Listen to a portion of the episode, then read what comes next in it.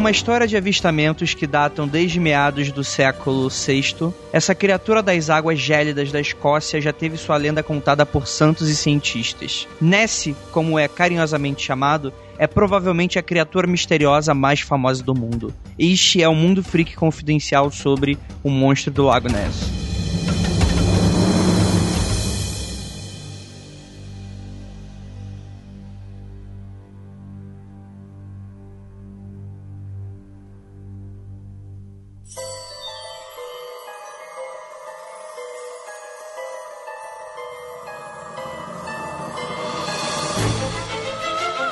Discos voadores.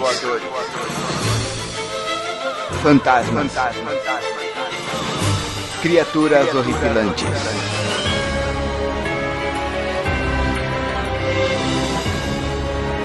Este é Mundo Freak Confidencial.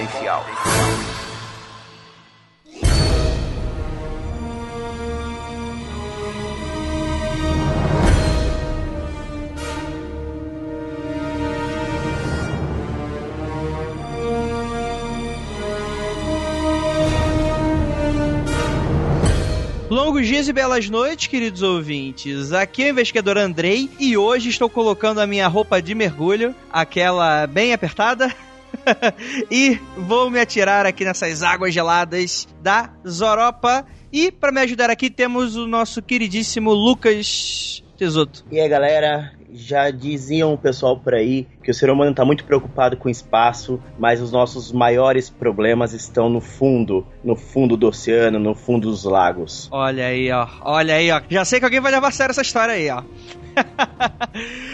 Temos também aqui a volta dele, do cético Igor Alcântara. Voltei, voltei, freaks. E já dando, vou dar um spoiler já aqui, eu não acredito. São, todos estão surpresos, né, com isso, né?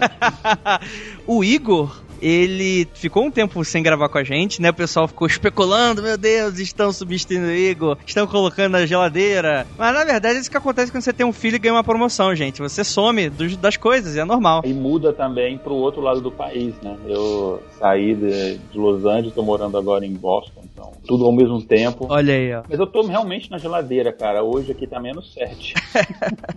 E temos aqui também, pela primeira vez, participante, um ouvinte, olha aí, que já participou, participa de diversos círculos ocultistas e que vai falar pra gente como a maçonaria está escondendo o monstro do Lago Ness até hoje. Diego, por favor, como é que eu pronuncio seu sobrenome, cara? Até hoje eu não sei. Schirmer. Schirmer. Então, esse nome aí de, de gringo, desses separatistas aí, por favor, Diego Schirmer, se apresenta aí. Uh, Diego, então, do Rio Grande do Sul, ouvinte assíduo do Mundo Freak. E eu acho que o mundo é muito mais interessante quando a gente acredita em monstros. Olha aí, olha aí. Então temos aqui um time de dois believers e dois céticos. Vamos ver o que, que vai dar disso aí. Quero ver quem vai achar, quem é que vai descobrir quem é o cético dessa história. Mas beleza, é isso. Vamos pro episódio.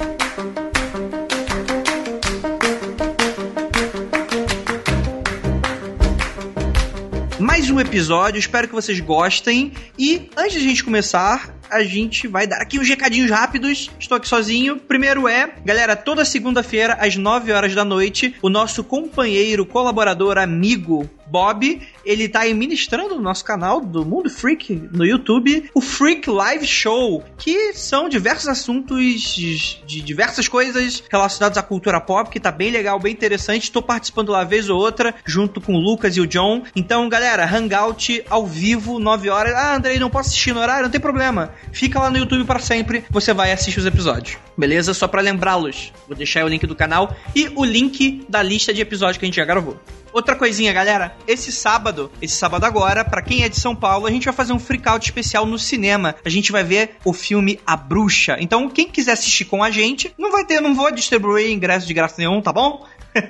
Mas se vocês quiserem assistir com a gente, vocês vão lá. Eu marquei às 7 horas da noite, tá certo? Vou deixar o evento no Facebook marcadinho. Como o filme ainda não estreou, provavelmente na hora da gravação ainda não estreou, eu vou tentar aí atualizar esse tempo, se for às 8 horas, às 9 horas, enfim. Mas às 7, até, até às 7 horas do sábado, no Pátio Paulista, no Shopping Pátio Paulista, lá do ladinho da Avenida Paulista, bem facinho de chegar, do lado do metrô Brigadeiro, a gente vai assistir lá. Beleza, galera? Então tentem chegar às 7 horas do sábado, desse sábado agora. Agora no dia 5 às 7 horas da noite, eu vou estar lá esperando vocês em frente à bilheteria e a gente compra lá o ingresso pro filme A Bruxa. Caso vocês se atrasem um pouquinho, mas ainda assim antes de começar a sessão, não tem problema. Compra lá que a gente vai estar lá e vamos assistir junto, vamos debater junto e do sábado, sei lá, a gente vai para outro lugar, come alguma coisa, enfim, debate junto. Vai ser uma experiência mega legal com esse filme de terror que tá dando o que falar. Beleza, galera? Último comentário é assinem nosso feed, tá bom, galera? Para quem usa algum agregador de podcasts, eu tô escutando aí o WeCast, que para vou até fazer uma propagandinha porque eles são muito legais, galera. Eu utilizava para escutar podcast no meu celular, eu utilizava o Beyond Pod e o Beyond Pod teve umas atualizações que eu não gostei de como ficou e depois eu vi, troquei de celular, tive que comprar outro Beyond Pod e a partir daí, se não me engano, na verdade não, eu tava usando a versão gratuita, enfim, eu tive que comprar o Beyond Pod e a partir daí eu fui ver, dando uma, uma pesquisada e eu vi que ele tava tipo uns 20 reais. E aí depois, por curiosidade, eu já sabendo da fama do iCash aqui no Brasil, fui ver o iCash e ele tá bem mais barato, ele tá um tipo em 5, 6 reais. Então, galera, para quem gosta de escutar podcast, o iCash, ele foi feito pro ouvinte brasileiro de podcast. Sério, é muito foda. E eu tô falando, cara, eu sou eu era mega pegado com o Beyond Pod, mas eu falo, não tô recebendo nada, não tô recebendo, de verdade, eu comprei o aplicativo, nem recebi ele de graça. Eu ele e sério, não foi arrependimento. Então, uma dica para você que escuta podcast ou quer escutar podcast no celular, baixa o aplicativo, tem para iPhone e Android o WeCast, que era o antigo Mega Bogacast. E cara, é legal porque a própria comunidade, por exemplo, você tá escutando episódio, tem a opção da própria comunidade de ir adicionando imagens conforme a timeline do episódio. Então, por exemplo, se eu tô falando agora de alienígena, sei lá, de contatos imediatos de quarto grau, aí ele vai começar a colocar cenas do filme. Quer dizer, ele não, não é o WeCast que coloca, mas a própria comunidade tem a opção, como se fosse o Wikipedia, sabe? A comunidade vai crescendo naquele episódio. Então, a própria comunidade vai lá adicionando imagens e tal. Tem a marcação de leitura de e-mails e recados. Então, pra galera que não gosta de escutar e-mails no começo, tem aquele Nerdcast ou aquele outro podcast que tem a leitura no começo de 20, 30 minutos. Tem lá a marcação onde começa o episódio, você só clica, ele vai direto pra onde o episódio está começando. E tudo isso é adicionado pela galera. Então fica aí, a gente vai estar aí com vocês. E galera, usem mesmo, que é uma recomendação pessoal. Vou dar uma força aí para eles também, que é uma empresa brasileira, uma galera brasileira. Então, dê uma força aí também, que é muito bom, de verdade mesmo. Vou tirar um print no celular e vou mandar para você, vou deixar no post aí para provar que eu use os podcasts que eu tô assinando aí. Beleza, galera? É isso, bora lá pro cast e abraço.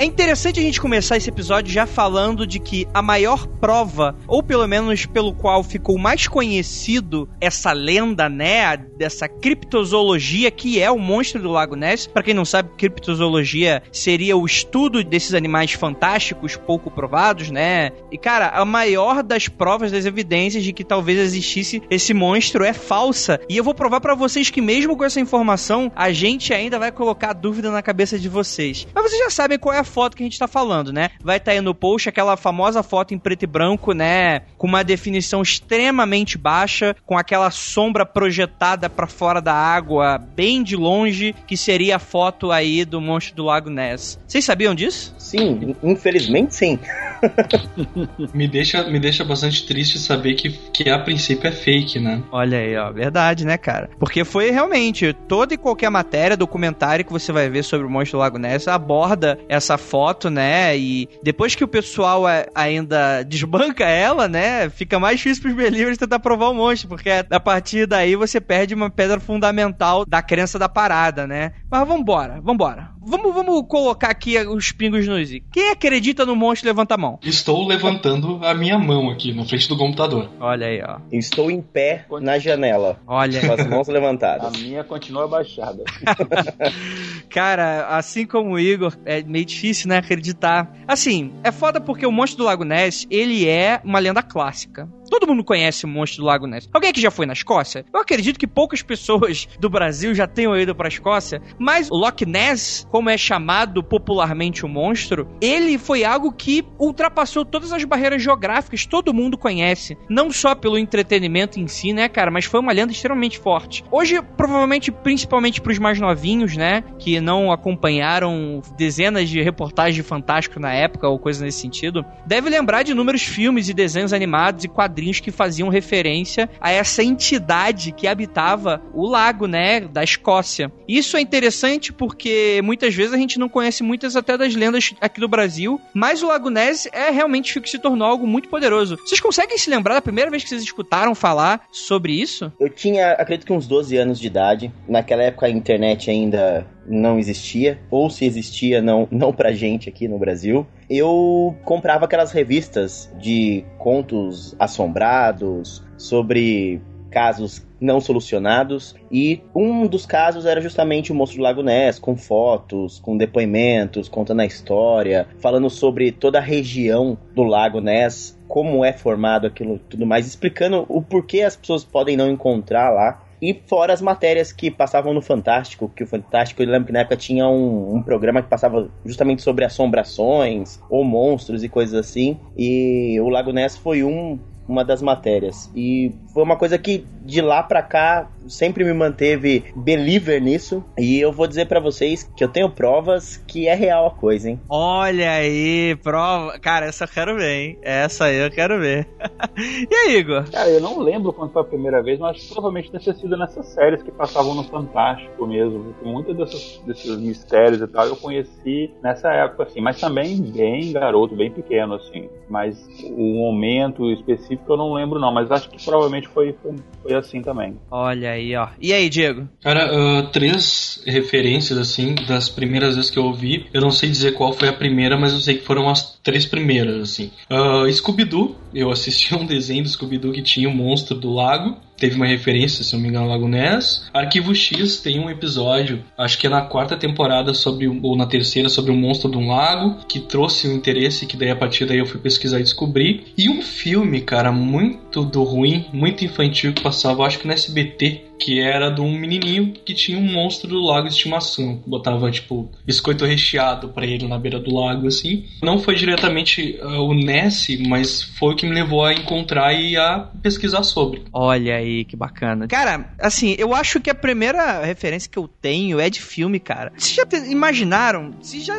contaram a quantidade de filmes que tem abordando esse assunto? Um dos últimos que eu vi, cara, ainda moleque, sei lá, é até recente, na verdade, acho que não foi nem quando moleque, já tava já no final já da adolescência. Teve um, um filme europeu de uma garotinha que, é, enfim, o filme tem todo um contexto militar e tal, e, e, a garotinha meio que daquela coisa do escapismo, bem parecido com o labirinto do fauna, ela começa a interagir com esse monstro e etc.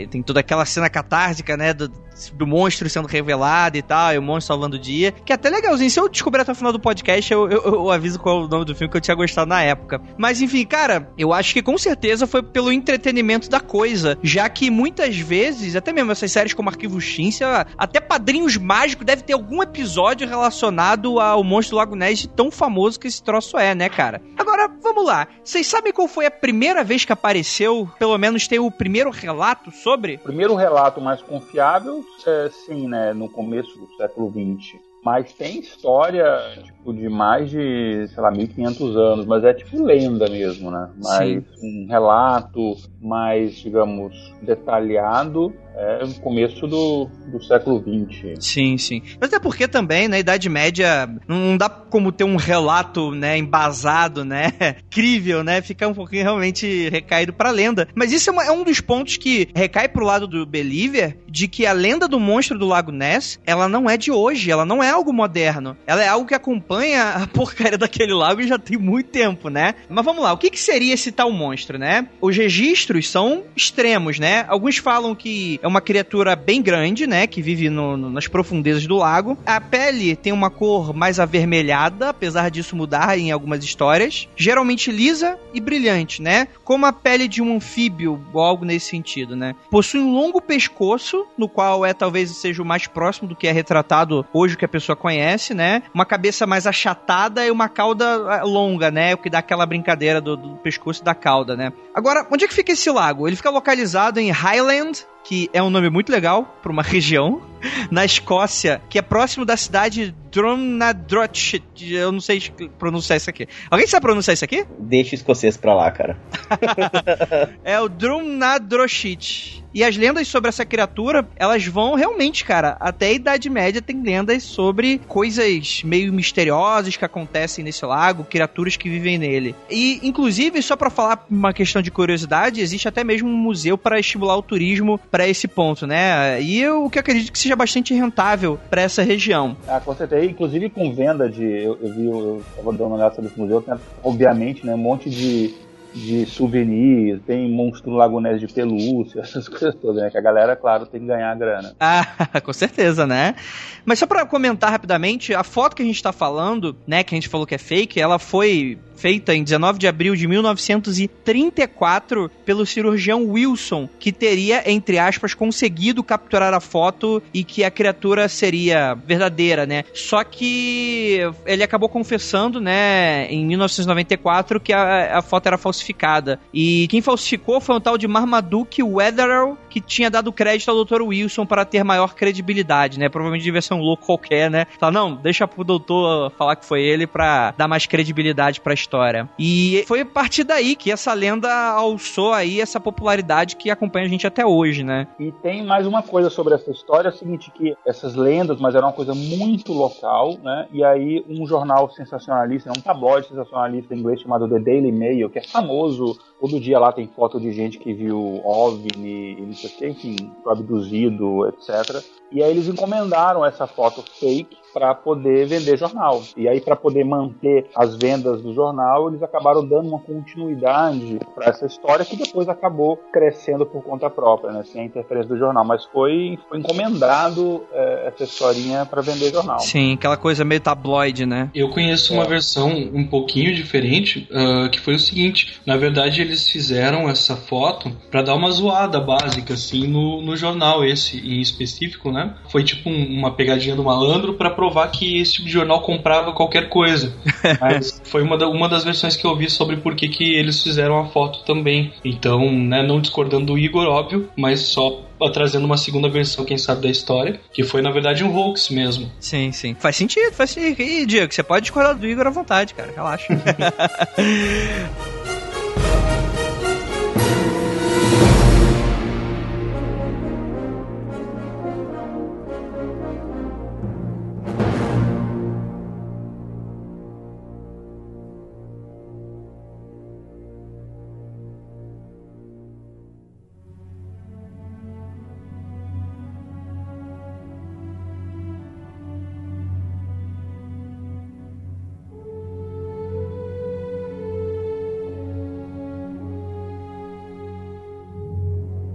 Bem, alguns estudiosos, criptólogos, criptozoólogos, eles acreditam que seria, na verdade, uma forma adaptada de um plesiosauro, essa criatura. Devido a essa questão do relato ser como é feita, né, dessa questão do pescoço alongado, o rabo, a cauda alongada, né, seria uma, um animal que habitou os mares terrestres aproximadamente 70 milhões de anos atrás. E conta a história que o primeiro a registrar alguma presença da criatura, olha só, foi o Santo Columbano, né, que é um nome extremamente estranho, mas é, é, deve significar pomba italiano, algo desse sentido, né? Eu lembro de alguma coisa nesse sentido, que teria envolvido com o relato desse monstro, ou seja, tem até santo envolvido nessa história. Olha só que, que interessante, né? De toda a mitologia sobre o monstro do Lago Ness, eu acho que os relatos envolvendo o santo columbano é a que eu menos acredito é a que me deixa com o pé atrás, até porque é normal em relatos históricos de santos e tudo mais ter sempre a luta contra algum ser absurdo, né?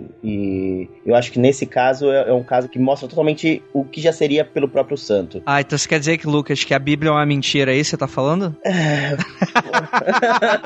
deixa eu falar. Deixa eu, deixa eu defender, né? Não tá na Bíblia isso daí, cara.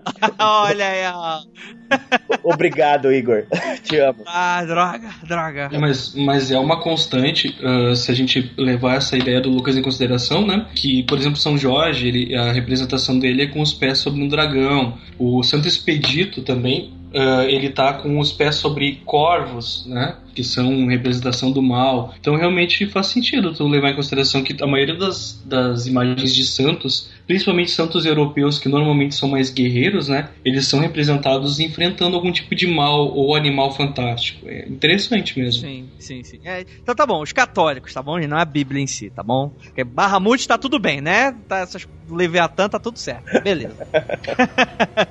Mas vamos lá, o que, que aconteceu, gente? Esse relato, né, que assim, não tem como ser um relato porque, vamos lá, né, 565 depois de Cristo, um registro, né? O que, que aconteceu? Quem registrou foi esse santo, né? E deixou a primeira referência sobre a criatura e além dos pequenos relatos que caíram em domínio público, o maior deles foi relacionado a ele. O Columbano, ele era evangelista, né? Ele pregava a palavra e foi até a Escócia levar aí a religião cristã, né? E acabou chegando no Lago Ness. E quando chegou, se deu na praia onde encontrou com alguns nativos que falavam de um homem que tinha sido mordido com maldade por um monstro marinho enquanto estava nadando. E o São Columbano, eh, que não era ação na época, mandou um de seus colegas a outra margem para que apanhasse uma barca que ali estava afundada. O enviado se armou de coragem e partiu. Mas mal havia chegado na metade do trajeto quando um monstro, irritado com ele, se lançou contra, como um grande rugido e boca descomunalmente aberta, dizia ele. O santo, ante semelhante aparecimento, fez o sinal da cruz e ordenou à criatura que se afastasse. E, obviamente, bem convenientemente para os católicos, o monstro fugiu aterrorizado, segundo eles, mais velozmente do que se fosse arrastado por cordas, né? E com esse episódio que foi mencionado por um escriba de nome Adman em uma biografia de São Columbano, escrita no século após sua morte é referenciado pela primeira vez uma misteriosa criatura oculta no lago do, do Loch Ness, né? Na Escócia. E olha só que interessante, a gente já tem essa referência à criatura, que muito provavelmente, se já tem uma história como essa, eu não duvido que já tinham folclores da região, lendas falando sobre algo nesse sentido, né? O que é extremamente interessante. Mas assim, cara, essa história tem tanta veracidade quanto São Jorge matando um dragão, né, gente? Vamos lá. Eu acho que o relato ele é interessante, não pela, obviamente, veracidade que provavelmente não é, mas principalmente pela parte que, assim, como tu disse, uh, mesmo que não tenha acontecido, já se tinha provavelmente a crença de que existia um monstro dentro do lago para os habitantes dali, e foi usado convenientemente dentro da história. Eu não sei se isso parece eu estar te repetindo, Andrei, mas mesmo que não seja verdade, é interessante para a gente notar justamente que já provavelmente haviam relatos desse monstro lá desde antes até, né? Sim, com certeza. E por mais que não nós não tenhamos relatos escritos hoje em dia, né, que comprovem de um tempo anterior, é bem comum a gente ver quando existem filmes, séries ou livros relacionados à cultura nórdica, que eles sempre tinham uma proximidade muito com monstros, serpentes marinhas, monstros marinhos, né? O, os navios deles costumavam ter focinheiras como se fosse uma, uma serpente marinha e tudo mais. Então eles têm uma proximidade muito com, com essa crença. Então eu acho que com certeza existiam relatos anteriores a isso e tudo mais, porém nada que a gente tenha em mãos, né, e que a gente tenha de uma informação que possa dizer que antes já existia algo assim. Sim, com certeza. É interessante falar que no decorrer dos séculos já acabou se estabelecendo a lenda de que no lago vivia um kelp. Isso é, um espírito maligno das águas com forma de cavalo. Além disso, um viajante do século 17 fala de uma ilha flutuante que aparecia e desaparecia. Ou seja, era uma região já cheia das histórias, né? E é interessante porque, se a gente for imaginar hoje, com essa, esse cérebro moderno aqui de descobrimento de dinossauro, que hoje a gente tem essas teorias que são voltadas mais pro lado científico da coisa, né? Tentando achar como é que a criatura teria sobrevivido, teria estado ali tanto tempo, né? Mas para um cara que vivia na Idade Média, cara, ver aquela coisa meio alongada, para ele era um Kelp, que era é, é, esse espírito cavalesco, né?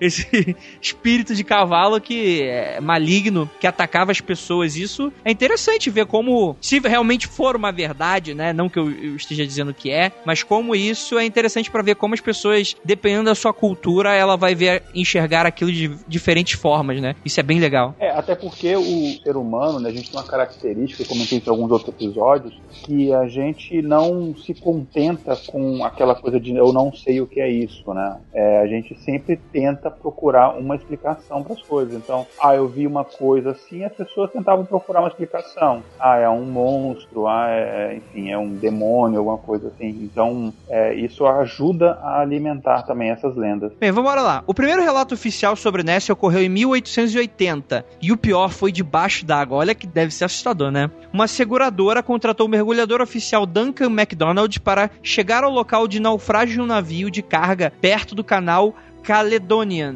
Enquanto examinava a quilha e os estragos feitos à embarcação, ele acabou avistando uma estranha criatura deitada sobre as rochas. Assustado, fez sinal para ser içado de volta. Duncan estava trêmulo ao ser retirado da água. Quando conseguiu se acalmar, disse ter avistado uma enorme criatura como um réptil ou um sapo gigante enquanto examinava o navio, e ele nunca mais mergulhou no, nesse lago. Tem, vamos deixar aí uma foto aí no post. Esse é o primeiro relato moderno, né? 1880, falando sobre esse encontro. E a partir daí começam a maioria dos relatos envolvendo o monstro do Lago Ness, como a gente conhece hoje, né? Então, e é, é interessante você ver essa, esse avistamento submerso, né? Que o Lago Ness, ele não é um lago de águas claras, né? Existem matérias e que o pessoal acaba indo atrás para tentar saber o que está acontecendo lá, uma das grandes dificuldades é justamente a pessoa enxergar embaixo da água por causa do tipo de vegetação que tem nas montanhas próximas ali que acabam tornando a água bem turva.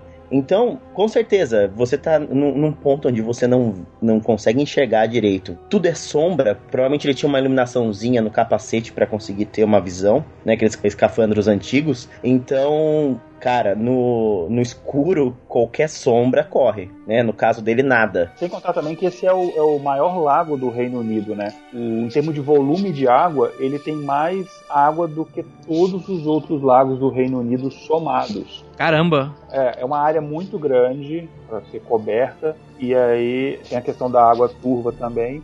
Então tudo isso ajuda a alimentar essa lenda. E tem o, também acrescentando a, a profundidade dele é, é meio punk assim, porque ele tem até 230 metros de fundura em alguns lugares dele. Então, cara, é muito fundo para um lago né? Sim, com certeza. Na verdade, o próprio lago ele não facilita em nada, né? Mas a gente vai conversar um pouquinho sobre essas teorias mais para frente. Ocorreu um avistamento, na verdade, vários avistamentos entre 1923 e 1934. E desses diversos relatos, entre essas datas, o primeiro deles é de Alfred Cruikshank, que diz ter visto uma criatura de 3 metros de comprimento e dorso arqueado, mas não existia muitos detalhes sobre a pessoa que realizou o avistamento e nem sobre o ponto onde a criatura foi vista, né? Depois temos o do Alec Moore, em 1930, que diz ter visto um monstro cruzar pela frente do seu carro, indo em direção ao lago. Ou seja, a gente tem aí o primeiro relato de que ele estava do lado de fora do lago, né? Mas não haviam trilhas ou rastros a serem seguidos, então foi declarado como mentiroso. Ainda em 1930, um grupo de crianças dizem ter avistado algo no pântano de Urquhart Bay, mas também não foram acreditadas na época. O relato que trouxe grande furor à mídia foi o avistamento pelo casal de hoteleiros Sr. e Sra. McLennan, que dizem ter visto a criatura que estava saindo da água e voltando a mergulhar como um golfinho. Eles diziam que a criatura tinha pequenas pernas e que estava a pouca distância deles no momento do ocorrido. Porém, o tabloide Inverness Courier fez uma grande matéria sensacionalista a respeito e um circo chegou a oferecer uma recompensa de 20 mil libras para quem trouxesse algo convincente sobre o monstro, ou mesmo capturasse. Houve então uma onda sem tamanho de novos registros visuais, quase todos desacreditados.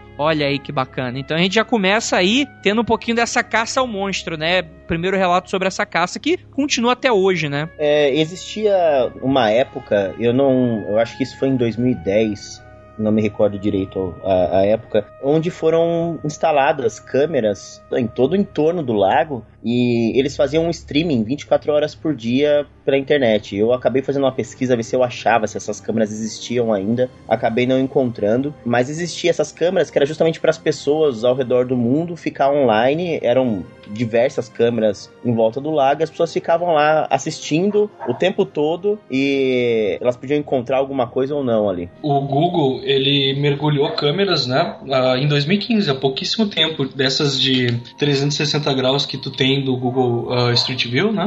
Ele mergulhou essas câmeras no lago, fez tipo um Street View de alguns lugares do, do, do lago na parte submerso, né? E até hoje tu tem a possibilidade de, através do Google, também dar uma pesquisadinha, dar uma olhada na, no Street View submerso do Lago Ness. No State View de submarino, né? É, tipo isso. Então, até o Google agora no passado lançou uma, essa campanha para mergulhar essas câmeras e fazer pesquisa lá. A gente pode até acompanhar hoje ainda o, o resultado dessas, deste mergulho de câmeras lá. Cara, se eu fosse o Google, eu dava uma trollada legal na galera. Eu editava esse- esse- esses vídeos, botava alguma coisa, um vulto passando na frente, alguma coisa assim, só pra deixar a galera doida. Ah, cara, mas se o Google faz isso e a galera descobre, aí o monstro Ness morre na hora, né, cara? É Que é o foda, né, cara?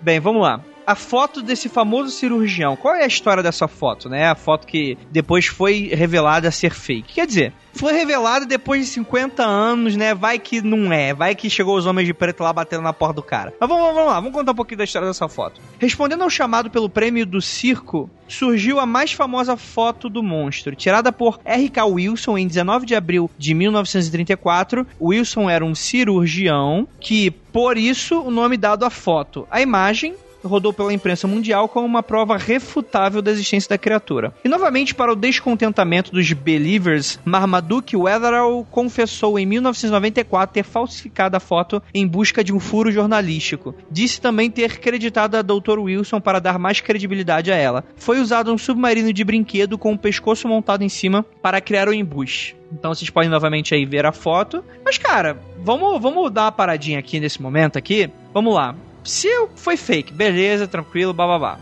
1934 a 1994. Cara, exatos 60 anos dessa foto. O cara vai lá e fala que é uma mentira. E um cara que não é o Dr. Wilson, né? Um cara que falou, que montou pro Dr. Wilson pra ele falar. Quer dizer, por que, que um cirurgião se daria a isso, cara? A uma mentira, né, cara? Tentando aqui dar aquele estereótipo do, do médico, né? Cirurgião que já é algo já que é extremamente mais conceituado. E aí, cara, o que, que vocês acham dessa história? Então, primeiro a gente passa um ponto aí sobre existia o circo dando aquele dinheiro pra qualquer coisa que se encontrasse sobre a criatura. Eu não duvido muito do que o humano é capaz de fazer, cara, porque a gente vê dia a dia aí tudo que o ser humano consegue fazer por causa de um trocadinho a mais. Então, pode ser sim que tenha sido uma montagem, mas eu, eu ainda ponho um questionamento maior. Se existia essa todo esse indício de uma criatura e tudo mais, não é uma foto falsificada por alguém que vai derrubar um- uma criatura que possa existir no local. Porque se o cara tivesse começado aquela história, ele, por aquela foto, se o monstro Lago Ness existisse por causa dessa foto, ok. Mas ele é uma coisa adicional, uma coisa a mais que tem ali sobre esse monstro. A foto era uma evidência, por assim dizer, né, entre muitas aspas, uma evidência de outras centenas que já, como foi dito um pouco antes, vem se acumulando desde o século XV, por assim dizer, né? Concordo com o Lucas. Só esclarecendo uma coisa, por que, que essa história foi revelada depois de tanto tempo, né? É, acho que foi o Christian Sperling, o cara que revelou isso, que estava envolvido. É porque o cara estava morrendo, né? Ele estava praticamente nos últimos dias de vida, no leito de morte, e aí ele não queria levar essa história pro túmulo. Eu concordo que é só, enfim, uma das evidências de várias outras, e a maioria, talvez até todas, enfim, é baseado em fotos ou relatos de pessoas. E uma coisa que eu acho engraçada, uma coisa que a gente comenta até de, de outros eventos desses, que as pessoas têm fotos ou imagens, é que a quantidade de fotos que a gente tem vai diminuindo a partir do momento em que você tem, por exemplo, as pessoas têm acesso a câmeras com melhor resolução ou com celulares com, melhor resolução. Eu, inclusive, eu tentei encontrar na internet a informação do número de, de, de fotografias desse monstro Lago Ness no decorrer dos anos para tentar cruzar essa informação com a média da resolução das câmeras no decorrer dos anos e também a, a, o número de câmeras per capita ou câmeras vendidas no ano para cruzar essas informações. Eu não consegui achar as informações para cruzar, mas se alguém tiver, manda para mim que eu posso fazer lá uns gráficos de análise de regressão. Para mim há uma, uma relação linear entre isso. Quanto melhor é a câmera no decorrer dos anos, né, a, média das câmeras que as pessoas têm, menos esses relatos acontecem. Porque também fica mais difícil você jogar aquela foto péssima dizendo como, um, como uma evidência, né? E aí, claro, você melhora a resolução, você vai ver, por exemplo, isso daí é um brinquedo, ou enfim, alguma coisa fake e tal.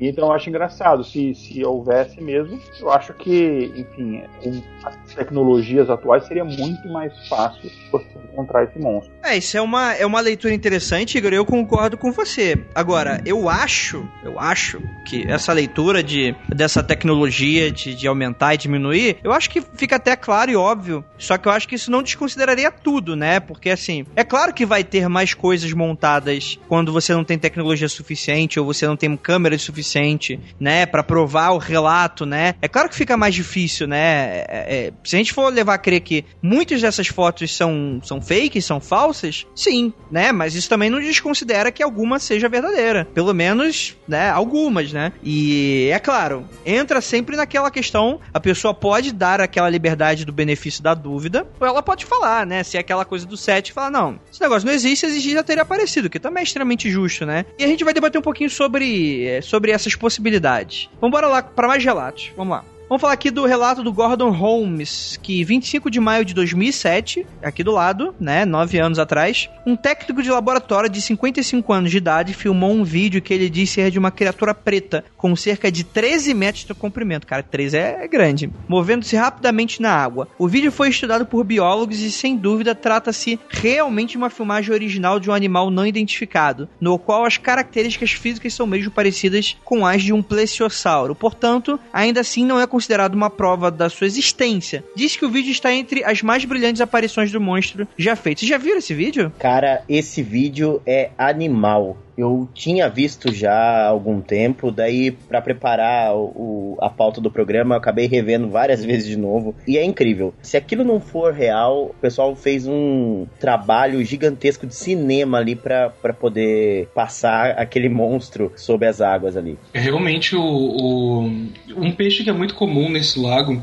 é o esturjão, né? Ele tem por padrão nadar com uma parte da barbatana para fora. Só que tu sabe que o esturjão é um peixe bem menor, óbvio, né, do que é dito o, em relação ao monstro. Esse vídeo, cara, algumas pessoas tentaram muito, assim, ó, acho que de uma forma muito falha, dizer que podia ser um esturjão ou um cardume de esturjão. Eu assisti no vídeo, cara, isso é um único animal. E é muito, se for fake, o que eu duvido muito, é muito perfeito. Chama esse cara pra fazer efeito em filme Hollywood, mesmo, assim. Ficaria bem melhor que os últimos que a gente tá assistindo. É, tem espécies de turjão que chegam a, a, quase 3 metros, né? E, sim, sim. Então há essa possibilidade mesmo. Considerando, obviamente, que o vídeo não foi forjado, pode ser isso, pode ser baseado até em alguns relatos, como as pessoas descrevem o movimento do animal, né? Que ah, ele, ele mergulha parecendo um golfinho e ele tem umas patas, o corpo parece serpente, mas tem patas. Isso pode ser uma lontra, pode ser em vários animais também, que visto a distância você não, não consegue identificar direito. Não nesse caso do vídeo, né?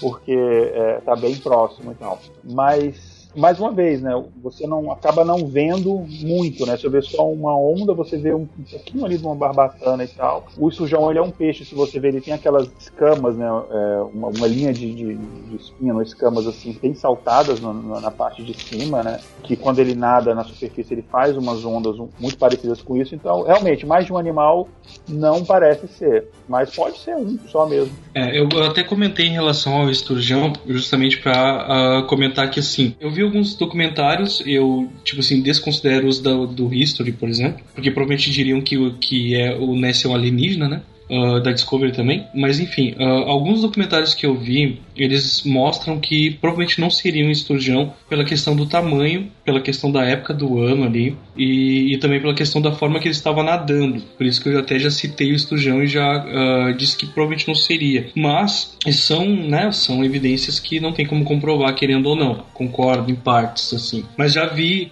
afirmarem que não poderia ser um esturjão no máximo, então um cardume, um cardume não se portaria daquela forma assim. Então, sei lá, só pra, só pra acrescentar aí um pouquinho de dúvida, quem sabe, pro Igor rebater de novo, assim. Vai ser divertido. Ou, ou, ou é o futuro, né? cara, eu vou falar a verdade, cara. Eu não tinha visto esse vídeo, tá? Eu, apesar de eu ter acompanhado, estudado a pauta, eu acabei não vendo ele, deixei pra agora, nesse momento. E, cara, é assim, eu vou, vou deixar o um negócio claro aqui, eu, eu, talvez eu pareça babaca. Assim, eu não acredito no Monge Log né, nada desse sentido. Eu, eu dou abertura para ser qualquer tipo de coisa. Mas dois pontos interessantes são: primeiro, esse vídeo não é computação gráfica. Não é. Primeiro porque eu estudei essa porra, E eu, hoje em dia, cara, dos maiores efeitos que a gente tem de efeitos visuais, não se aproxima com o tamanho da veracidade desse vídeo tem. E por que que eu tô falando isso? Apesar desse vídeo não ter muita definição, ele vai estar aí no post pra vocês verem, galera. Dá pra ver claramente que existem vários ângulos de câmera, está sendo gravado provavelmente na manhã ou numa tarde, né, no entardecer ou no amanhecer, mas tem bastante luminosidade, o que dificulta pra caramba qualquer pessoa gênio que mexa aí no 3D em computação gráfica, sabe do que, que eu tô falando, como é difícil você fazer. É uma montagem, uma modelagem em 3D que seja crível na luminosidade, ainda mais, seja crível na água, e você ainda colocar na água com luminosidade crível, é muito difícil. E assim, eu tô falando crível de passável. Não tô falando crível de que, ah, eu reconheço que aquilo não é. Não. Em nenhuma forma eu vejo um Pacific Rim eu sou enganado que aqueles monstros são reais. Ou, ou então vendo Jurassic World, em nenhum momento eu achei que era realmente um dinossauro ali na minha frente. O único momento em que eu achei que poderia ser um dinossauro seria no Jurassic Park, porque o Spielberg na época fazia aquela mistura do CGI, né, do computação gráfica, com os efeitos práticos. Ou seja, para você ter o máximo da credibilidade, você sim, você precisa do algo prático da coisa. É claro que, obviamente, isso quer dizer que o vídeo é verdadeiro? Não. O cara pode ter construído, mesmo eu achar um pouco improvável, uma máquina só para reproduzir esse tipo de coisa. Ele pode ter, sei lá, colocado um dronezinho submarino, colocado ele uma malona preta por cima e, e, e feito movimentos ali, né? É, mas assim, CGI, cara, descarta a hipótese na hora. Não é. Até porque você vê que a própria câmera, o que deixa mais difícil ainda, porque a câmera, ela não tá parada vendo a parada. A câmera se move junto com, com o animal, né? Então você tem, além de toda essa problemática do que eu tô citando, você tem aquela coisa de deixar o modelo em 3D estabilizado com a própria câmera, para não ficar flutuando. Cara, é muito difícil. E mesmo assim, ainda deixa rastros de que uma pessoa que não é leiga consegue reconhecer. O movimento ele é bem fluido, né? No vídeo Sim. ele é um movimento até bem orgânico. Então, como eu também não, não mexo com edição de vídeo e tal, mas com imagem, tu não vê isso como sendo uma coisa realmente feita no, com computação gráfica. Sim. É muito orgânico e parece ser um bicho grande, assim. Pela distância da câmera, pelos ângulos que ele coloca, ele dá a impressão de ser um bicho grande e de ser algo realmente orgânico nadando ali. E outra coisa, eu não creio no cardume. Pra mim está claro que não é um cardume, porque, cara, pode ser um milhão de peixes nessa água, cara. Você vai ver todo aquele alvoroço. Você consegue saber quando é um animal único fazendo uma onda, fazendo ali, mostrando parte das suas costas, e quando é um cardume de peixe, né, cara? Claramente isso aqui não é. Descarta a possibilidade do esturjão? Nem um pouco. Pode ser. É, inclusive, pode ser até um esturjão grande demais, né? Coincidentemente, olha aí as coincidências acontecendo. Pode acontecer. Não prova realmente que, que o Loch Ness existe, mas que esse vídeo, ele é extremamente interessante. Ele é, com certeza.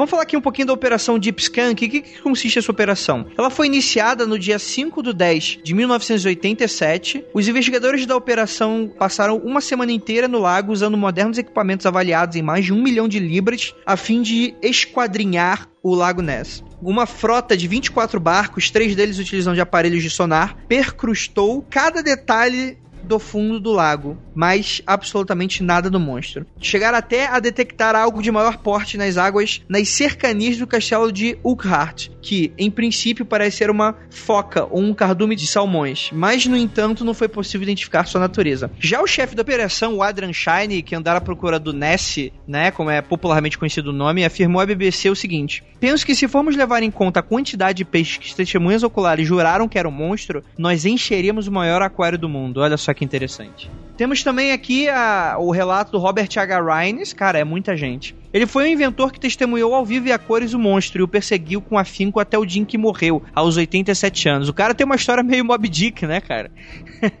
Ele era inventor, advogado, professor, pesquisador e compositor. Tinha verdadeira obsessão por registrar oficialmente o monstro. E passou os 37 anos da sua vida tentando procurar a criatura, sem sucesso. Ao que parece, a obsessão dele pelo monstro surgiu no dia em que ele viu, em 1972, enquanto olhava da janela de casa de um amigo numa festa de chá na Escócia. Ele disse que viu curioso surgir a curva de algo misterioso que ele não conseguia identificar, mas que estava lá, repetidamente perturbando a superfície da água. Ele fala, parecia as costas de um elefante. Ele se agarrou firmemente com busca do, do Ness e rejeitou, né, todas as críticas que o pessoal falou dele, né, que ridicularizou ele, né, por ele ter ficado obcecado. É interessante porque, olha que bacana, né? Enquanto tava nem aí para quem ria dele, ele voltava para o Lago Escocês esperando para usar uma melhor imagem da tecnologia de rastreamento para capturar né, nítidas imagens do animal e ele conseguiu a foto de algo interessante. Os especialistas afirmaram que a nadadeira que ele pegou tinha de 1,8 a 2,40 metros, né, a foto da barbatana. Os especialistas do Smithsonian Institution analisaram a imagem e disseram que a estrutura da cauda se parecia com a forma da cauda dos tritões. Biólogos do aquário de Nova Inglaterra afirmaram que a estrutura da nadadeira não se assemelhava a nenhuma outra conhecida. E o Museu de História Natural Britânico, apesar de reconhecer que a fotografia era genuína, descobriu que a sequência aparece indicar a passagem de um objeto grande, nada mais do que isso. O gráfico sonar que registrou a passagem dos objetos foi posteriormente analisado por vários especialistas independentes, cujo veredito é que se trata de algo vivo e de grande porte, que tinha pelo menos 8 a 9 metros de comprimento, com vários segmentos, seções do corpo ou projeções como corcovas. Cara, interessante essa foto, hein? Vocês chegaram a ver? Sim, é mais uma foto de sonar, né? Que conseguiu pegar um ponto ali. A gente consegue ver a, a ponta de uma barbatana certinha, pelo tamanho que eles descrevem. Não dá para esperar uma, um peixe ou qualquer coisa menor ali. É... E a gente pode ver que várias instituições, conforme você falou, Andrei, comprovaram a situação e comprovaram ser um animal. Não tem como como sair fora disso. Sim, com certeza. E aí? E aí, Diego? Eu, eu entendo essa como das, uma das poucas realmente sérias confirmações, quem sabe, de que existe ou que existia um animal ali, que eu acredito que não era a parte da da fauna aquática regular, né? Não era um bicho que estava ali todos os dias, porque não foi visto várias vezes. Mas algum, alguns pontos interessantes antes de continuar que eu acho que são interessantes é que o plesiosauro, que é uma das, das teorias, né? Como ele não era um dinossauro, ele era um réptil aquático somente, né? E como todo réptil, acredita-se que ele saía do mar para desovar em lagos em locais de água serena e calma, né? Então, acredito realmente que é uma evidência e acredito que pode ser por causa de uma, sei lá, ele entrou ali para desovar, por exemplo, ou para procriar de alguma forma, né? Olha aí, e aí, Igor?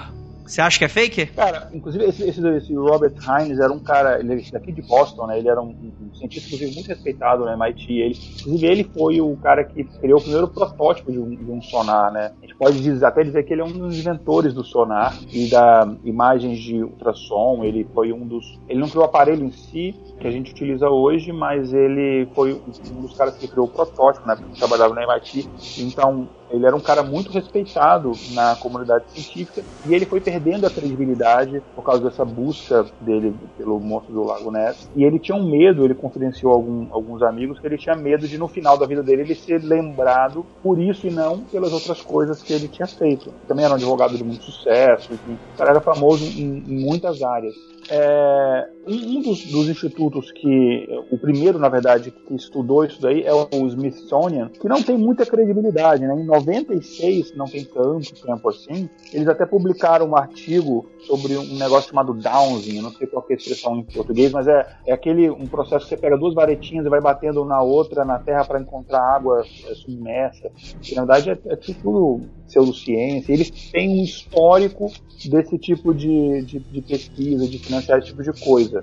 Não encontrei nenhuma posição oficial do aquário aqui da, de New England, né, que é um dos institutos que, que é assim, aqui em Boston, né, que era onde ele morava, e dos poucos pesquisadores que eu vi, assim, que eu consegui encontrar algum relato é, comentando essa foto, são da área de. são pesquisadores assim da, da de, de contato pessoal dele. Então, cara, primeiro, eu não sei se essa foto realmente foi tirada lá no Lago Ness, né? E eu não sei o que leva vendo essa foto, as pessoas falarem, não, essa foto é autêntica, né? O que leva a dizer que essa foto é autêntica? Não sei. E foi tirada só de diversas tentativas de sonares, etc. Depois vou comentar um pouco mais sobre isso. Foi a única foto tirada. Ele tirou várias fotos. Ele tentou fazer essa busca por sonares diversas vezes e só conseguiu uma foto.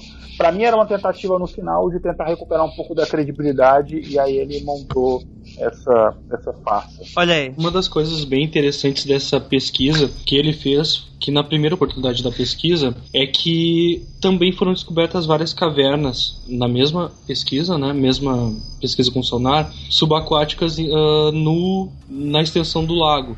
E já se tinha, assim, algumas evidências e algumas provas de que existiam essas cavernas que foram confirmadas a primeira vez, se eu não me engano, realmente, com essas fotos de sonar que ele fez lá. Então, uma vez eu li que alguma, uma das coisas que, que diz que essa foto foi tirada realmente lá, né? Isso rebatendo ali o que o Igor falou, é que também foram tiradas essas fotos de sonar das cavernas, foi confirmado que existiam essas cavernas, né? E que elas, claro, pode ser fake, mas elas seguem o mesmo padrão de fotografia que eles tinham na época ali e que seguiu pelo resto da pesquisa dele nessa primeira oportunidade. Claro, com Photoshop e com conhecimento ou sei lá com outros programas na época, né, para fazer o hoax, dá para emular o mesmo tipo de foto. Mas mas a gente imagina, acredita, né, que essa foto é real por causa disso, porque ela segue o mesmo padrão das fotos da, do restante da pesquisa que confirmou essas cavernas na época, que não se tinha total certeza e ele foi um dos primeiros a confirmar isso também com o sonar. Mas só para acrescentar mesmo. Cara, a foto eu acho que ela é estranha, por que, que só teria barbatana, né? Qual foi o, o caso, né, que poderia acontecer? Agora, olha só que interessante. O Igor falou que não existe nada que prove que a foto é verdadeira. Mas eu também afirmo que não existe nada falando que a prova é falsa, né, cara? então, tipo, fica disse pelo não disse, né, cara? O cara tirou e aí, tem a foto aí e aí, né? Cara, mas o ônus da prova é de quem faz a afirmação. Então, a prova tá aí, ué. Ele tirou a foto de alguma coisa. Ele não falou o que era. Parece uma barbatana. Ele falou que foi do Monge Lago Ness e ele falou: ah, tirar uma foto aqui, quero que cerveja. Não sei. Não, ele falou, ele afirmou. Ah, é? Foi, ele afirmou. Essa foto foi apresentada numa sessão secreta com alguns membros do parlamento britânico. E isso ia ser apresentado numa conferência, se eu não me engano, de, de biologia. É, no final acabou que a conferência acabou não sendo apresentado na conferência, né, onde os, os cientistas iam especialistas vão poder analisar isso daí, é, enfim. Mas realmente, quando eu falei que o ônus da, da prova é de quem faz a afirmação, ele apresentou a foto, é, como, e mas não apresentou nenhuma evidência, como eu falei, de que essa foto realmente é verdadeira. Ele apresentou a foto aí, tá aí, galera. Eu acho, cara, eu acho que o Igor só vai acreditar quando acorrentar esse bicho e levar ele pra casa dele. Até lá, senão não tá. eu, só vou, eu só vou falar uma coisa para você, Igor. Enquanto ninguém provar que isso não é real, é real, cara. Olha, é reversal Você sabe que em ciência funciona o contrário disso, né?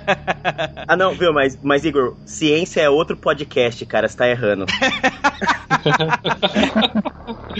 mas o que importa é o que, como funciona no coração do Lucas. Exatamente.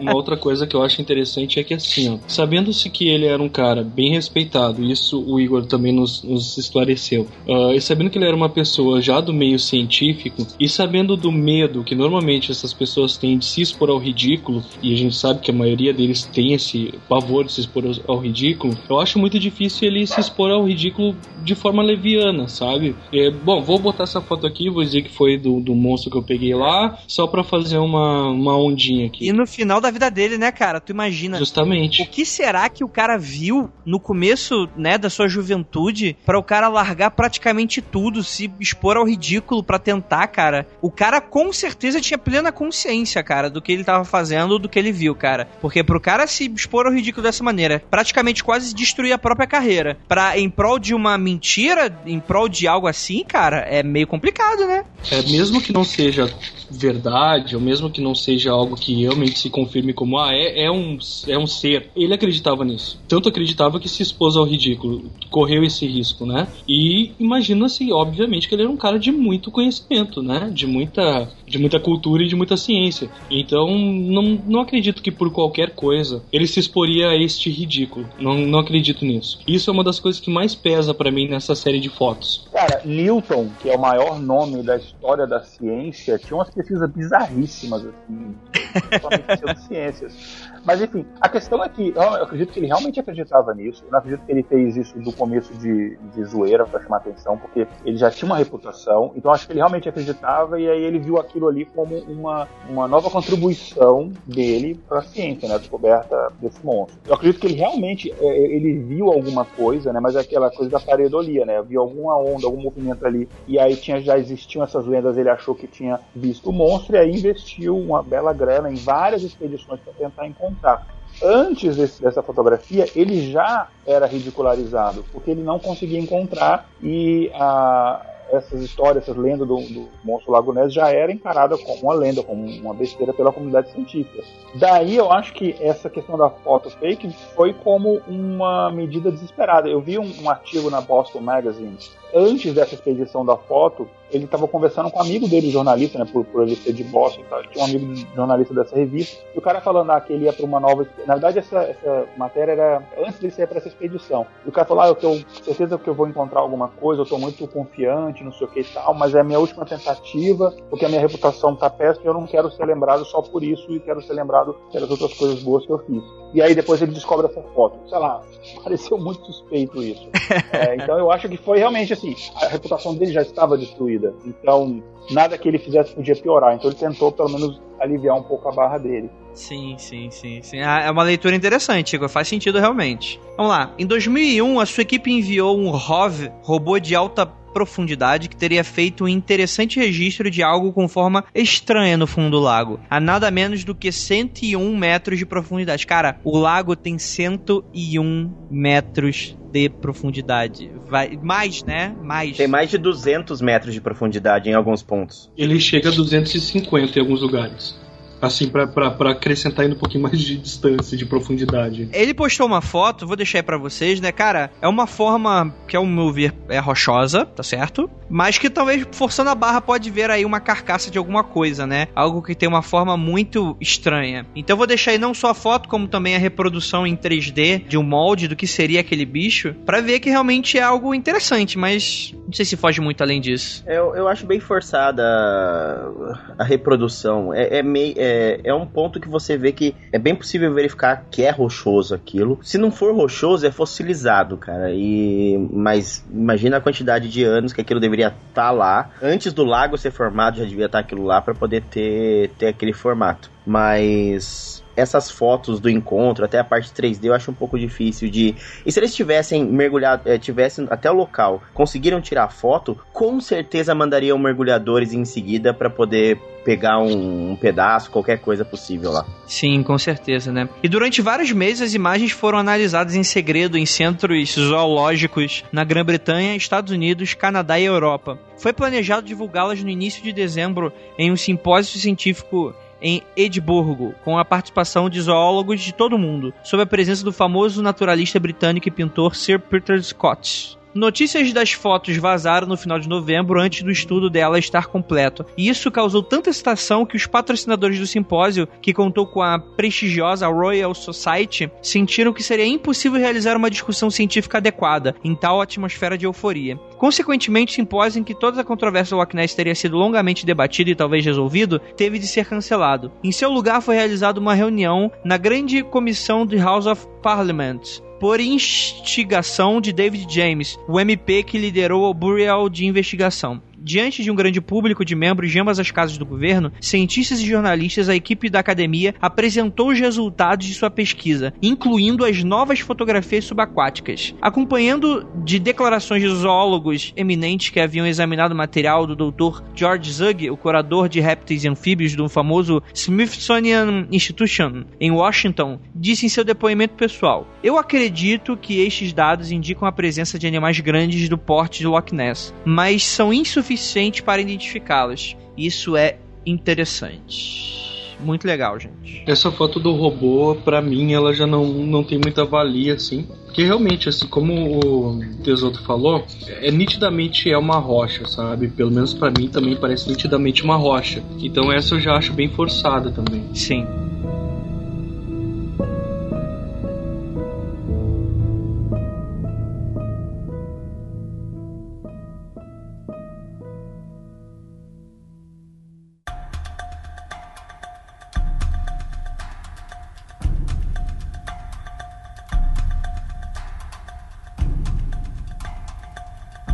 Então bora para as conclusões, gente. É, é só bastante curioso que o Lago Ness esteja numa faixa de diversos outros lagos, né? Onde a maioria deles existem diversos relatos de monstros marinhos. Alguns até com fotos bem mais impressionantes que do monstro Lago Ness. Mas e aí, galera? O que, que vocês acham? Qual a conclusão de vocês? Começo já com o Believer aqui para vocês e jogo minhas provas na mesa. Por favor, por favor. Então, uma coisa que, que acho interessante o pessoal fazer em casa, dar uma olhada. O Lago Ness, ele é, é, um dos lagos, tá? Não só ele, como todos os que estão em volta dele lá. Eles foram criados, acredita-se que pelo de gelo, né? Por causa do, das partes glaciares que tinha lá, acabou descongelando e formaram esses lagos. O Lago Ness em si, ele é localizado sobre uma falha geológica.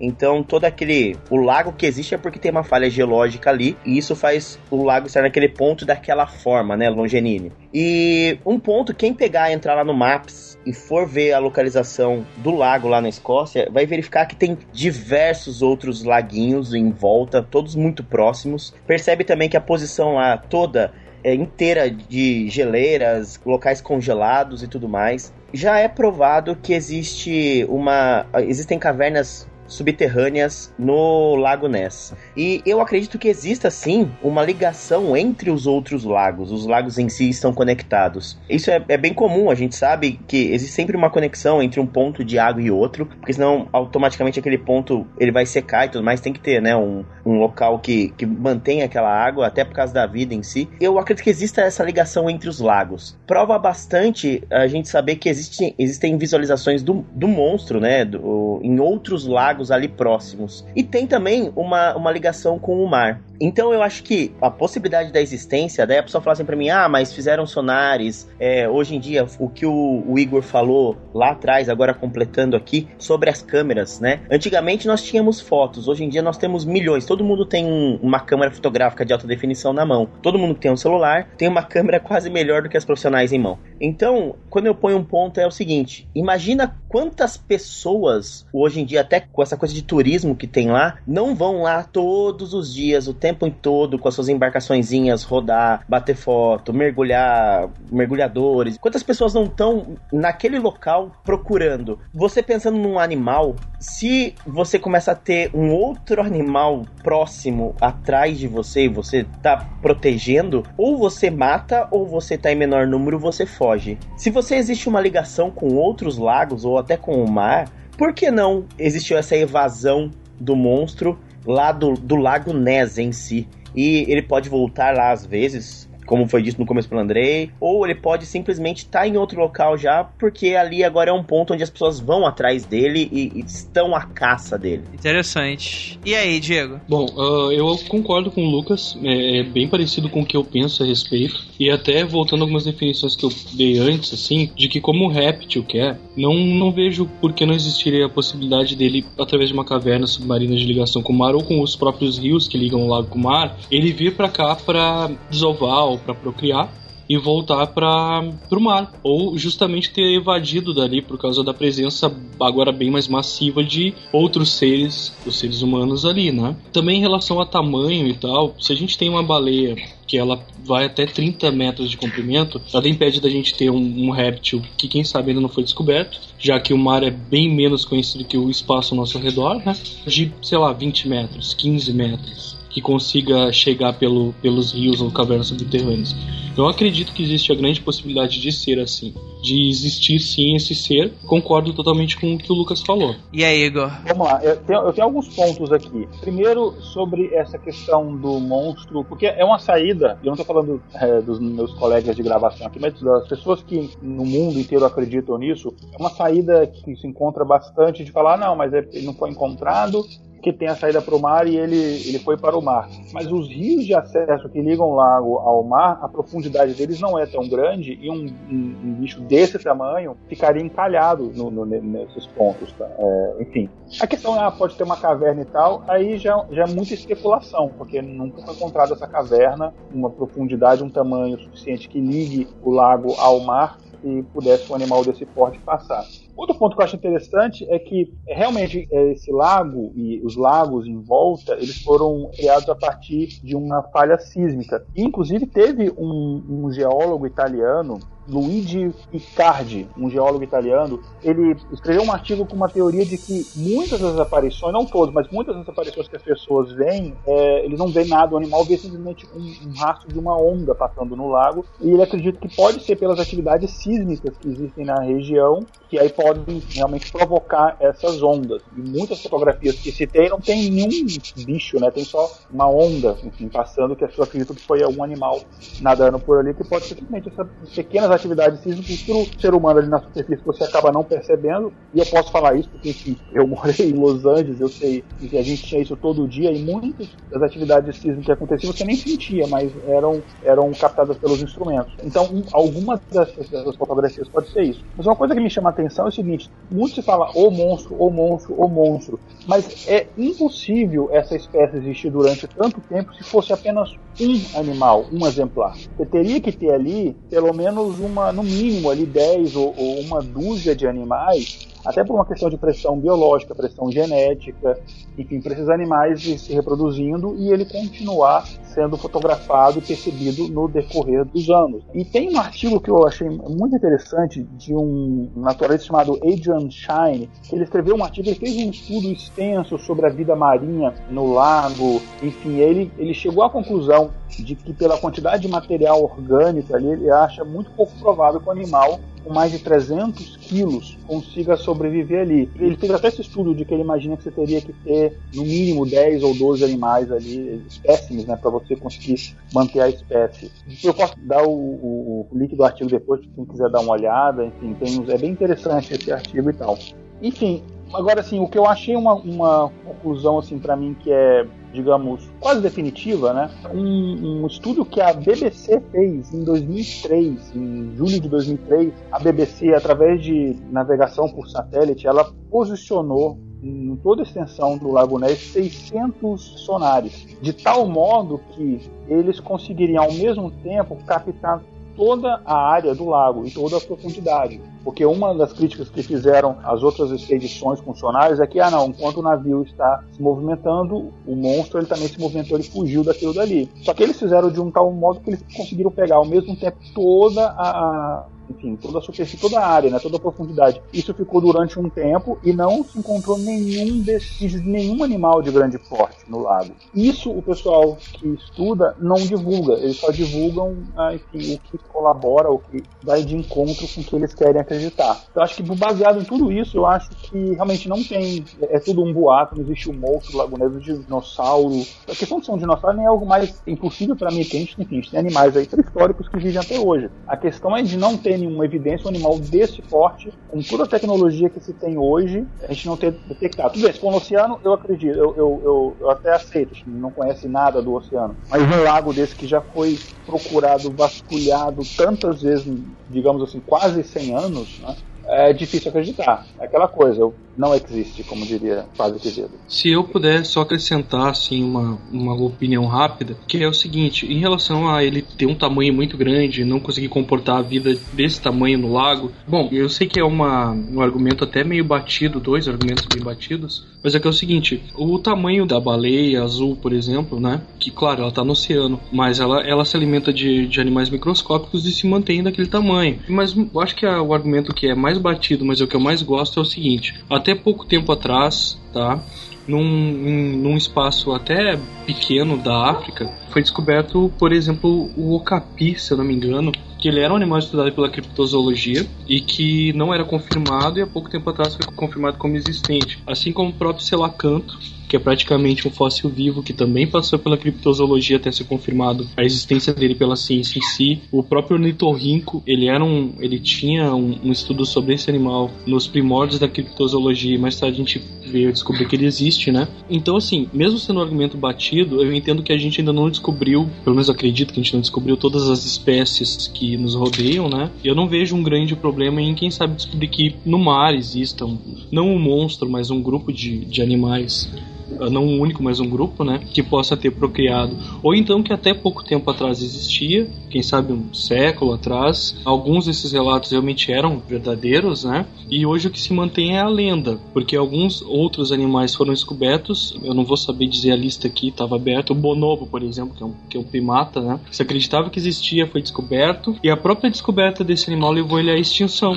a interferência humana levou ele à extinção. Então, mesmo sendo um argumento até meio batido, é uma das coisas que faz eu acreditar. Essa lista de animais novos descobertos que antes passaram pela criptozoologia, né? E, e a possibilidade de animais enormes sobreviverem de, de animais microscópicos, por exemplo. Excelente. Tem um animal nervoso aí com o Diego, né? é, o, é o monstro que ele, que ele guarda. o Andrei, no começo você falou de um filme, eu acho que é o meu monstro de estimação, o filme que você assistiu. É, esse aí mesmo. É isso aí mesmo. Que é do Monstro Lago Ness. E eu sinto muito por você, Igor, tá? Eu acho que falta amor no teu coração, cara. Você precisa, você precisa trazer o poliamor do Lago Ness pra você, tá? Amar o monstro do Lago Ness é, é ter o poliamor no coração. E, cara, um dia, eu espero um dia mesmo que o pessoal descubra, como o Diego falou muito bem, é, e como eu falei no começo, né? Nós estamos muito preocupados com o espaço. Hoje em dia, pensa-se pouco no que a gente tem. A própria Mata Amazônia nossa, ela foi pouco explorada, ninguém sabe todos os animais que tem lá, as plantas, o mar é pouco explorado, não se conhece nada do mar. Então, muita coisa, quando começar a ser pesquisado, vai ser descoberto, a gente vai ver que tem muita coisa nova. E eu espero que esse dia chegue logo, só para eu abraçar o meu amor do Lago Ness em você, tá, senhor Igor? Cara, eu concordo assim, eu não sou fechado assim, ah, eu não vou acreditar mesmo se aparecer evidências, mas não aparecendo é, é, tipo, é meio difícil. Então, eu espero mesmo. Eu, eu, na verdade, eu queria que existissem essas coisas, que a gente fosse visitado por alienígenas, que isso fosse verdade, cara. Seria muito mais divertido. Infelizmente, enfim, não existem fadas, monstros Lago Ness, duendes e nada disso. Mas que existem animais, provavelmente animais até de grande porte nos oceanos que a gente não conhece, muito provavelmente. Mas enquanto não for encontrado, é só especulação, a gente não pode afirmar nada. Olha aí, ó. Só, só acrescentando mais um animal interessante na lista que eu dei antes, tem o próprio Kraken, né? Que foi descoberto como, como real. Claro que não daquela forma exacerbada que tinha na mitologia, mas que são as luas colossais, né? Que até pouco tempo atrás não, não se tinha total certeza que existiam. Claro, não com a força pra esmagar navio, mas é um puta bicho grande e é assustador aquele esquema. Sim, sim. É pra meter medo em qualquer um, né? Agora vamos lá, vamos lá vou dar minha opinião. Cara, eu fui balançado pelos believers desse programa, mas eu acho que eu vou ir pro lado cético, porque eu acredito que, assim, se a gente estivesse nos anos 80, eu acreditaria, cara. Que tava lá a tecnologia de sonar, de fotografia tava melhorando, tecnologia de coisas embaixo d'água tava melhorando. Aí, putz, vamos caçar esse bicho? Vamos, vamos. Hoje em dia, depois de tanto tempo, ninguém viu nada, né? Agora, é interessante porque eu não acredito que hoje exista alguma coisa lá, mas eu não descarto a hipótese de que algum dia já tenha existido. Porque, muito bem, esses relatos antigos pode na época ter existido alguma criatura e isso reverberou nas coisas até hoje, cara. Eu acredito que pode acontecer né? Algum plesiosauro mesmo, sei lá. Cara, relatos de 1500 anos atrás, sabe? Que foram reverberando, né? De, de, alguma criatura que realmente veio pelas cavernas submersas do mar, teve que se adaptar e tal. Até conseguiu gerar alguma coisa, mas não muita. Não, não deu muito pra frente sua, sua família. Mas, cara, hoje em dia é muito difícil. Muito difícil ter de verdade. Apesar do lago ser imenso, apesar dele ser extremamente escuro, acredito que já tenha praticamente todo ele sido mapeado já pela tecnologia humana e eu acho que é isso isso. É um, é um dia triste pro Mundo Confidencial. Olha aí, ó. Come to the ah. skeptic side. We have Não. É um dia triste para você, cético, sem fé e sem amor no coração. Para mim, para mim, para mim é um dia, é um dia em que mais um dia se prova a existência de algo que tava ou ainda está lá. Olha aí, ó. Cara, prova é uma palavra forte, hein? Mas é que nesse caso vai muito de fé e, e eu tenho fé no monstro. Eu acredito no monstro. Olha aí, ó. Então é isso, com isso a gente finaliza o nosso Mundo Free Confidencial. Gostaria de agradecer a participação do Lucas Tesoto. Você quer dar uma mensagem final aí, pessoal? Valeu, Andrei, Igor, Diego. Sempre é um prazer estar aqui com vocês. Valeu, galera que tá ouvindo. E eu só posso dizer para vocês que estão ouvindo a gente, comentem no post aqui do podcast e mandem um abraço de poliamor da Nessie pro Igor e pro Andrei. Pode mandar lá no Twitter pra eles também, eles vão amar esse abraço do poliamor da Nessie. Tá bom, cara. Ai, meu Deus. Também ag- agradecer a participação aí do Diego. Cala a boca, Lucas. A participação aí do Diego. Por favor, deixa a mensagem. Se tiver jabá, faça o jabá. Não, é isso então, agradeço o convite, né? Sempre disposto aí quando quiserem convidar, já me, me oferecendo aqui. Eu agradeço o Andrei, o Igor e o Lucas, foi bem legal, foi bem divertido. Ah, Jabá, cara, eu não sei, eu vou, eu vou citar um, um storyteller que a gente tá tentando começar a fazer. Saiu um capítulo, eu, o John aqui do Mundo Freak também, o Keller está nos ajudando lá, que são dramatizações de relatos sobrenaturais, né? De forma alguma querendo fazer frente ao, ao, ao Mundo Freak, mas trazendo alguma coisa, acrescentando alguma coisa desse material. Saiu um episódiozinho curto de 5 minutos, tá lá no Coluna Geek, vocês podem pesquisar pelo 1333 Storyteller. Provavelmente essa semana ou na outra já sai mais algum capítulo pequeno até a gente encontrar o formato certo. E é isso, gente. Agradeço novamente, né? E acreditem no monstro, vai ser legal, vai ser divertido. Ah, tá bom. É, e para, cara, parabéns pelo projeto, cara. Andei dando uma escutada e tá bem bacana. Ah, valeu. E também agradecer aí o Igor que volta mais uma vez com a sua aura cética que hoje conquistou meu coração. Igor, quer deixar algum jabá? Olha, eu não entendi ainda a referência, a relação entre o monstro e poliamor, mas vou deixar em aberto aí. Não sei se eu quero entender, não. É que o Lucas, ele é um tarado. É por causa disso, ó. Essa é a única relação que tem, é isso. Não, sou tarado Ah, não. entendi. É, cara, foi muito bom é, voltar. Acho que agora, é, enfim, com o fuso horário mais próximo de vocês, e, enfim, depois de que toda mudança, enfim, a tempestade passou, acho que fica mais tranquilo gravar de novo. Foi muito bacana, é um tema que eu sempre quis gravar. Então foi quando o, o Andrei convidou, eu não pensei duas vezes, falei, não, isso vai ser, vai ser maneiro. E, enfim, agradecer a galera aí é, que escutou a gente, o Diego e o Lucas que participaram aqui com a gente. E o meu jabá, a galera já sabe. Compre meus livros, né? Entra lá no meu site, no igoralcantara.com.br e dá uma olhada lá nos meus livros. É, enfim, tá baratinho, tem tudo quanto é tipo de versão, impressa, digital, etc. É isso aí, galera. Espero que vocês tenham gostado do episódio. Vamos lá para o momento de contatos imediatos, nosso momento de feedback. E até o próximo programa.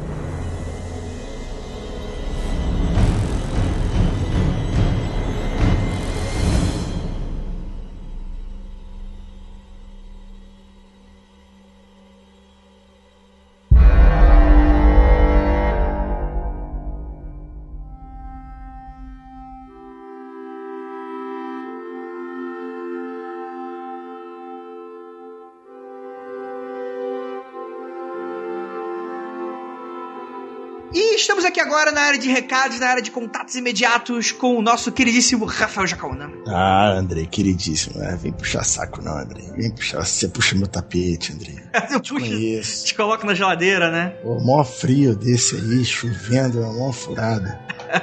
Cheio de resfriado. Você, você já leu Lovecraft, Rafael? É, não. Olha aí, ó. Tá perdendo muito. Eu, eu só conheço as referências de milhões de milhões de programas, já vi sobre o RPG, já tive alguma experiência no jogo, mas ler um livro de Lovecraft, eu- na verdade acho que eu nunca li nenhum livro de terror, cara. Nada, máximo um suspense, mas terror, eh, não, nunca li nenhum livro especificamente de terror. Olha aí, ó, ó. Máscaras estão caindo, ouvintes. É isso aí. É, a gente vai ler. Por que, que eu tô fazendo essa pergunta? Porque a gente vai ler os comentários do nosso último episódio, que foi o 91, o dos pesadelos de Lovecraft. E galera que reclamou: Ai, André, eu esperava outra coisa. Vocês acham realmente que o assunto Lovecraft acabou aqui?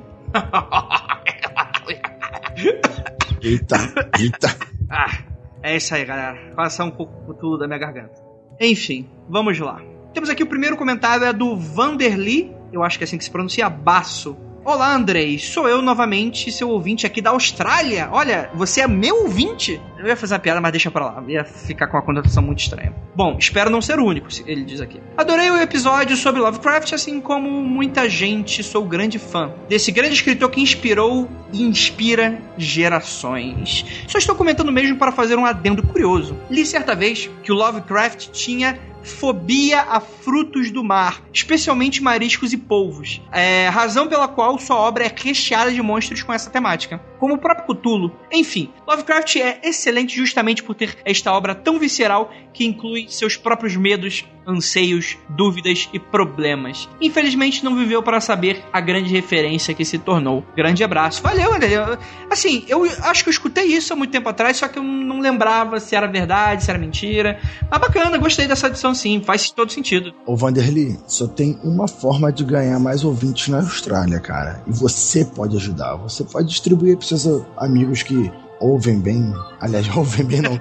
que não sejam surdos, né? É que sabem o português e distribuam a palavra. Ajude-nos. Sim, com certeza. E também, galera, e também é muito bom. Ah, compartilhe com os cangurus também. Eu gosto de cangurus, eles são legais. Canguru dá soco, André. ah, não tem problema, contanto que não seja em mim, tá tudo certo. Rafael, lê aí o próximo comentário. Ah, não. O André você manda ler essas paradas. Olha o preconceito, Rafael, a gente falou que a gente não vai ser preconceituoso com os ouvintes. Olha só, o WhatsApp do Costinha é um cara mais tranquilo, tá? Eu vou ler aqui o comentário do WhatsApp do Costinha. Hashtag churista. O que, que é churista, André? ah, piada interna da MDM. Relaxa, continua. Ah, meu Deus do céu. Ele começa aqui. O que aconteceria se Lovecraft tivesse sobrevivido ao câncer? Bom, a gente talvez tivesse um reviravolta nas vagas descrições dos seres cósmicos. Ward não era muito fã dos frutos do mar e seus pais sofrem de doenças mentais. Suas criaturas parecem com vertebrados aquáticos, falam como vítimas de sífilis e causam insanidade por onde passam. Em Shadow of Time, onde o personagem é possuído por aliens, pode ser um reflexo de projeções de imagens de seu pai em Howard por sua mãe. As doenças que nos acometem autores e a família dos mesmos são demonizadas nas obras. O fungo alucinógeno na sexta temporada de Arquivo X é baseado numa infecção fúngica que mata o cachorro do autor. Caso Lovecraft sobrevivesse ao câncer, alguma criatura dele poderia ser uma massa amorfa que lembrasse um tumor. Interessante, interessante. Mas quem é Howard? É ele? É ele, é o HP Lovecraft de Howard Phillips. Ah, tá, tá bom. É que ele tá todo íntimo do cara, assim, eu fiquei perdido. Sim, não é tipo é, Harry Potter Lovecraft, é Howard Phillips mesmo. Hum, interessante. Ah, muito legal, muito legal, cara. É bom a gente fazer essas especulações, né? É, quer saber como é um bicho de Lovecraft? Basicamente, você vê Piratas do Caribe lá, que você vai ver o cara de povo.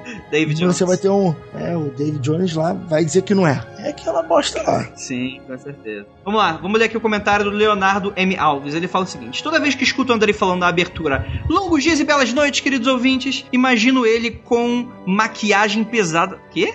No rosto sombra verde nos olhos, batom, uma tiara que na testa deixa uma safira balançando enquanto ele se mexe, roupas bem brilhantes e coloridas. E quando ele fala a abertura, imagino falando com um sotaque bem puxado para o portunhol, dizendo: Longos dias e belíssimas noites, queridos ouvintes. Eu sou Andrei Fernandes sons de trovão no fundo, e deixa em parênteses, enquanto movimenta as mãos perto de uma bola de cristal.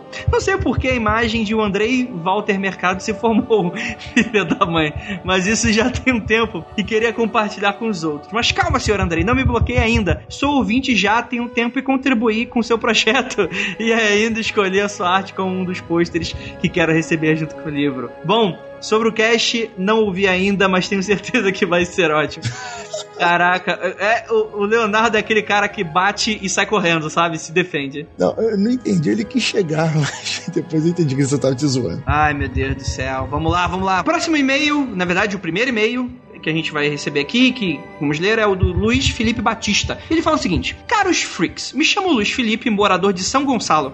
Meus pêsames, talvez, não sei. É, gostou, gostar? Ah, olha só, eu ia falar que ele mora mal, mas eu moro em Belfor Roxo.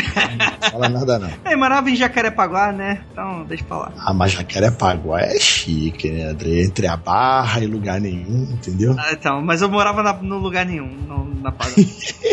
Inclusive, ouvinte carioca, só queria deixar a mensagem: barra, barra da Tijuca não vai, filho. É Jacarepaguá, tá bom? Um beijo aí pra vocês, seus recalcados. Não, não, não, mas, mas carioca que mora na Barra da Tijuca se acha muito pica da galáxia. Não interessa que mora no terreirão, entendeu? Mas o cara. É tipo tijucano que se acha Zona Sul, sabe? É, é, o cara mora na barra, mora no terreirão, que é uma favela, uma comunidade na Barra da Tijuca, mas o cara fala, moro na Barra da Tijuca.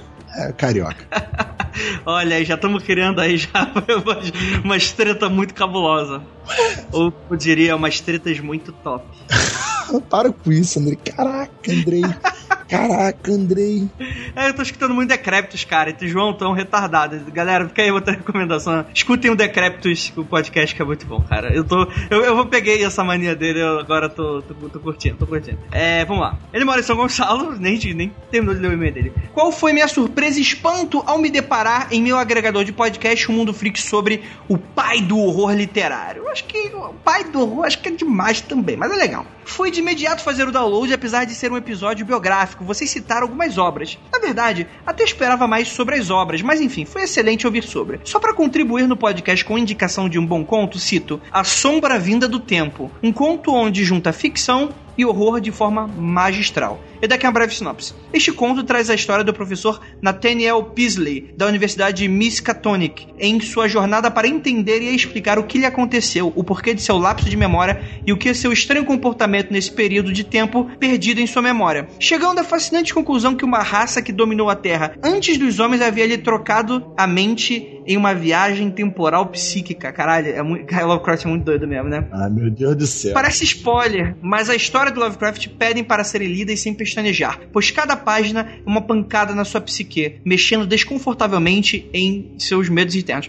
Cara, eu não li esse conto ainda, mas eu sei do que, que ele se trata. Deixa eu explicar melhor. Ele é um cara. O que acontece? Ele troca de corpo e mente. Então, por exemplo, a mente do cara é trocada e vai parar no corpo de um alienígena há milhares de anos atrás. Olha que loucura. E esse cara passa a viver como alienígena preso, né? Enquanto que na Terra, o alienígena é que tá tomando conta dele. Olha, olha que maluquice. Para alguma missão, enfim, XYZ que vocês vão descobrir. E aí, o que acontece? Depois ele volta pro corpo, só que não lembra de nada do que aconteceu. Ele só teve esse lapso de que ele não sabe o que aconteceu. E aos poucos ele vai descobrindo isso. Então parece spoiler, mas na verdade o conto é sobre o que, que acontece a partir daí, né? Essa na verdade é a proposta do conto. Então nem acho que é muito spoiler. Esse conto, segundo ele, é o, o nosso querido Luiz Felipe, me levou a refletir sobre muitas coisas, como religião, por exemplo. Se hoje eu sou ateu, esse conto teve uma participação crucial, me dando um empurrão inicial nesse caminho de contestação. Risos, ou Rio Grande do Sul, não não sei. Enfim, esse e-mail ficou extenso, mas é o meu primeiro contato com vocês e continue com um excelente trabalho e não olhem para trás. Excelente e-mail. Muito bom, muito bom. Eu, eu gosto do pessoal que gosta de coisas de terror. Sim, o Rafael ficou mudo. Rafael? Gente, acho que o Rafael morreu. Alô? Ah, ó, quer dizer que você tava. Você trocou de lugar com algum alienígena em milhares de anos? Cara, por um momento eu não sei. Eu, eu vi uma floresta com céu púrpura e voltei para cá. Não entendi o que aconteceu, não. Eita. Mas como tá tudo normal aqui, acho que ninguém fez nada na minha ausência. É que tu acha, filho. Se a bunda estiver doendo aí, fica ligado. Viu a coruja na janela? Que, que mano é bunda doendo? Coruja na janela, rapaz. Deixa o filme contar de quarto grau lá. Esse filme é muito assustador. Meu Deus Ai, meu Deus. Eu gosto, eu gosto dessas coisas de alienígena, de terror, de demônio e tal. Apesar de eu sentir muito mais medo de coisas que envolvem assassinos, por exemplo, do que de demônios em si. Mas eu, eu, eu gosto, eu gosto de assistir, mas não gosto muito de ler. Nunca me interessei em ler livros de terror. Sim. Eu tenho uma memória muito boa para livros. Eu consigo ler hoje duas páginas e parar na melhor parte sem nenhum problema continuar amanhã como se nada tivesse acontecido, sabe? Tem gente que não consegue fazer isso. Com certeza. E aí, Rafael, o que, que a gente tirou desse episódio? O que você tirou daqui de experiência? Cara, que o terror fascina as pessoas. E a galera vai assistir esse filme A Bruxa, principalmente porque aquele crítico falou para ninguém assistir porque é muito traumatizante. Olha mas isso é bem sensacionalista, né? Mas eu tô confiando, tô confiante que esse filme vai ser bom. Cara, filmes de terror são carentes atualmente. Tem um ou outro por ano que sai. Esse ano passado a gente foi grato aí por uns dois filmes interessantes, mas terror é sempre sempre complicado, sempre complicado. Esse negócio de sustinho também não, não me convence, não. Eu gosto mais de sentir medo durante o filme do que ficar tomando sustos esporádicos. Eu acho isso bem merda. Vamos ver. Eu vou comentar do filme semana que vem, tá bom, galera? Então vou falar pra vocês como é que foi. Mas eu, eu tô confiante, sou confiante. Enfim, galera, gostaria de agradecer muitíssimo a participação de todos vocês e não olhem para trás. Até.